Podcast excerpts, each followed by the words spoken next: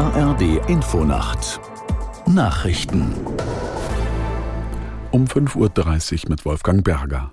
Auf dem EU-Gipfel soll es heute um weitere Ukraine-Hilfen gehen, die bisher von Ungarns Regierungschef Orban blockiert wurden. Nun hat die Europäische Kommission gut 10 Milliarden Euro für Ungarn freigegeben, die wegen Rechtsstaatsmängeln eingefroren waren. Aus Brüssel Matthias Reiche. Es geht vor allem um zwei sehr weitreichende Beschlüsse für die Ukraine. Ein 50 Milliarden Hilfspaket für die ukrainische Wirtschaft soll aufgelegt werden und es geht um die Aufnahme von EU-Beitrittsverhandlungen mit der Ukraine. Beides wird von Viktor Orban blockiert.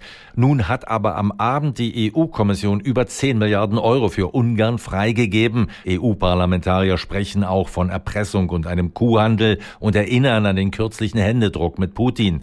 Viktor Orban weist allerdings strikt von sich, dass er sich seine politischen Positionen abkaufen lasse.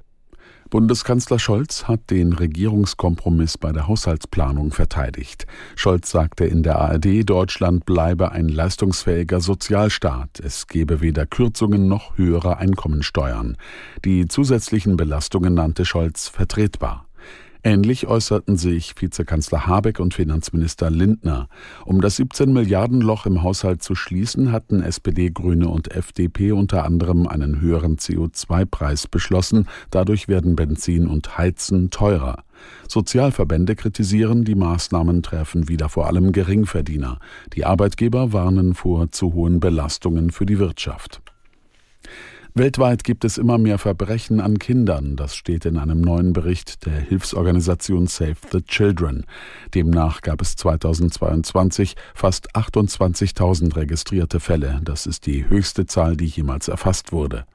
Am gefährlichsten war es für Kinder demnach in afrikanischen Staaten wie der Demokratischen Republik Kongo, in Myanmar und in den Palästinensergebieten. Insgesamt lebt fast eine halbe Milliarde Kinder in Konfliktgebieten. Der deutsche Axel Springer Verlag steigt ins Geschäft mit künstlicher Intelligenz ein. Laut Konzernchef Döpfner kooperiert der Verlag künftig mit der Chat-GPT-Firma OpenAI. Aus San Francisco Nils Dumps. Wer sich mit ChatGPT über aktuelle Themen informieren möchte, hat ein Problem. Antworten gibt es bisher nur mit Informationen bis maximal April 2023. Das soll sich jetzt ändern. Nutzern des Bots werden künftig weltweit Zusammenfassungen von aktuellen Ereignissen angezeigt. Diese stammen von Angeboten des Axel Springer Verlags, zum Beispiel von der Bild, Welt oder Business Insider. Wenn eine Textantwort Informationen aus Springer-Artikeln enthält, soll auch der Link zum ursprünglichen Artikel angezeigt werden. Und das Wetter in Deutschland. Tagsüber in der Mitte und im Süden zeitweise Regen oder Schneeregen, in der Nordhälfte längere Zeit trocken, zwei bis neun Grad. Am Freitag gebietsweise Regen, Schneeregen oder Schnee, im Nordwesten heitere Phasen bei zwei bis acht Grad. Das waren die Nachrichten.